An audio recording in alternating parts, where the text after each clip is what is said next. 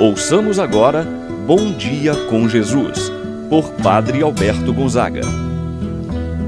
Estou pensando em Deus, estou pensando no amor, estou pensando em Deus, estou pensando no amor. Bom dia, meu irmão, bom dia, minha irmã. Hoje, terça-feira, dia 5 de outubro. Hoje celebramos o dia de Santa Faustina Kowalska.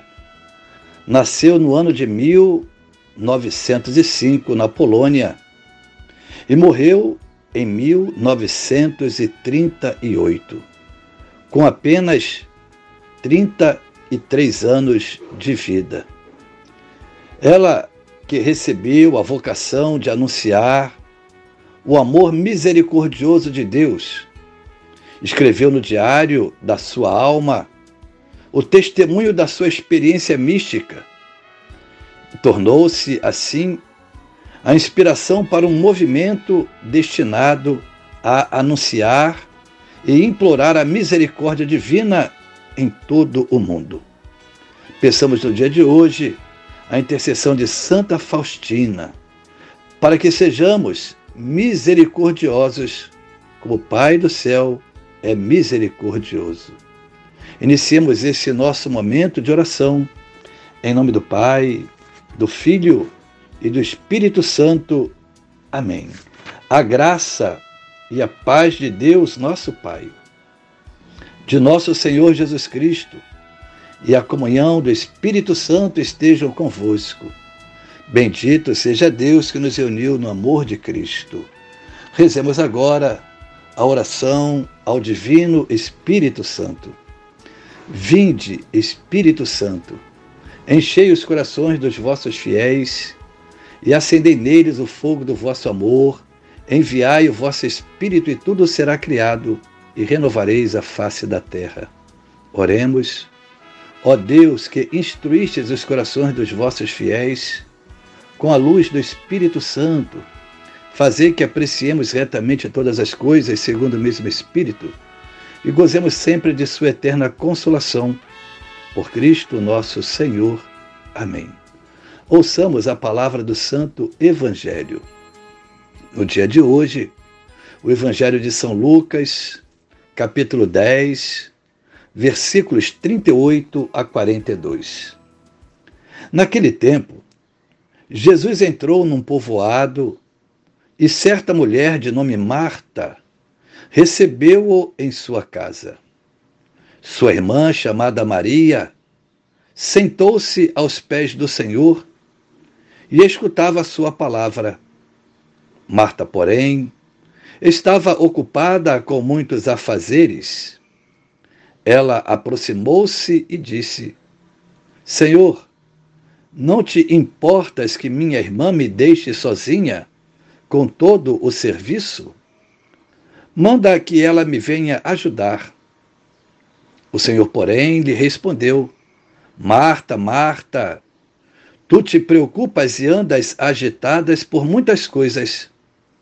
Porém, uma só coisa é necessária. Maria escolheu a melhor parte e esta não lhe será tirada. Palavra da salvação. Glória a vós, Senhor. Meu irmão e minha irmã, o evangelho que nós acabamos de ouvir nos propõe refletir sobre a missão, colocando diante de nós dois pilares: a oração e a ação a oração e o trabalho. Não são duas atitudes antagônicas, mas complementares. Uma sem a outra fica incompleta.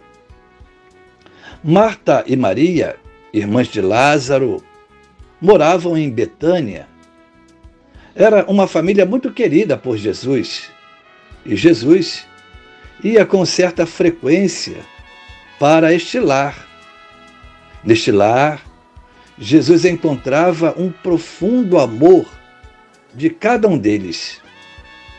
E o Evangelho de hoje nos oferece uma boa oportunidade para meditar sobre a oração, sobre a ação. São Bento, em sua regra espiritual, ensina aos monges a importância de conciliar a oração e o trabalho. Tanto assim o é, que seu lema é Orat et Labora, oração e trabalho. Em Marta, nós encontramos o modelo da mulher laboriosa. Vemos o testemunho do serviço generoso e eficaz, como nos mostra o diálogo com Jesus. Ela está trabalhando a serviço, quer dar o melhor de si para Jesus, quer agradar com o fruto do seu trabalho. Jesus, no entanto, não despreza o seu trabalho, apenas quer mostrar que naquele momento o mais importante era ouvi-lo, escutar as suas palavras e os seus ensinamentos. Maria é aquela que escolheu a melhor parte. Está sentada aos pés de Jesus como uma discípula. Por isso, Jesus diz mais uma vez: Marta, Marta, tu te preocupas e andas agitadas com tantas coisas. Uma só coisa te é necessária. Maria escolheu a melhor parte e esta não lhe será tirada e por esta sua atitude será dada como exemplo para todos os cristãos, exemplo de quem está atenta, escutando os ensinamentos de Jesus, para depois colocar em prática. Certamente, meu irmão, minha irmã, algumas perguntas devem ficar para nós, à luz do Evangelho, da palavra de Deus que nós acabamos de escutar. A primeira pergunta: como está a minha vida de oração? Estou mais preocupado em fazer, em realizar algo, deixando de lado a minha vida de oração? Tenho reservado um tempo para escutar a palavra de Deus, para ler a Sagrada Escritura, Posso até dizer, meu irmão, minha irmã, quando nós abrimos a palavra de Deus, o céu se abre para nós. Quando você abre a palavra de Deus, o céu se abre para você. Eu tenho reservado, portanto, um tempo generoso para escutar a, a voz, a palavra de Deus. É o que esse evangelho quer nos propor, quer nos ajudar no dia de hoje, para valorizar a fé de Marta. Certa vez, quando seu irmão Lázaro estava doente, ela e seu irmão vão chamar Jesus para que venha visitar o seu irmão. Jesus chega, o irmão já está morto. Marta vai dizer: Senhor, se estivesses aqui, meu irmão não teria morrido. Marta então reconhece que Jesus é o Senhor da vida e não o Senhor da morte. Abramos nossos corações para melhor acolher a palavra de Deus. Meu irmão, minha irmã, Deus possa abençoar seu dia, hoje e sempre. Amém. Rezemos. Pai nosso que estás nos céus, santificado seja o vosso nome. Venha a nós o vosso reino, seja feita a vossa vontade, assim na terra como no céu. O pão nosso de cada dia nos dai hoje. Perdoai-nos as nossas ofensas, assim como nós perdoamos a quem nos tem ofendido. Não nos deixeis cair em tentação, mas livrai-nos do mal. Amém.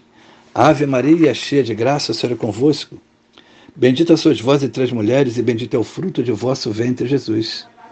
Santa Maria, Mãe de Deus, rogai por nós, pecadores, agora e na hora de nossa morte. Amém. Santo anjo do Senhor, meu zeloso guardador, se a ti me confio a piedade divina, sempre me rege, me guarde, me governe, ilumine. Amém.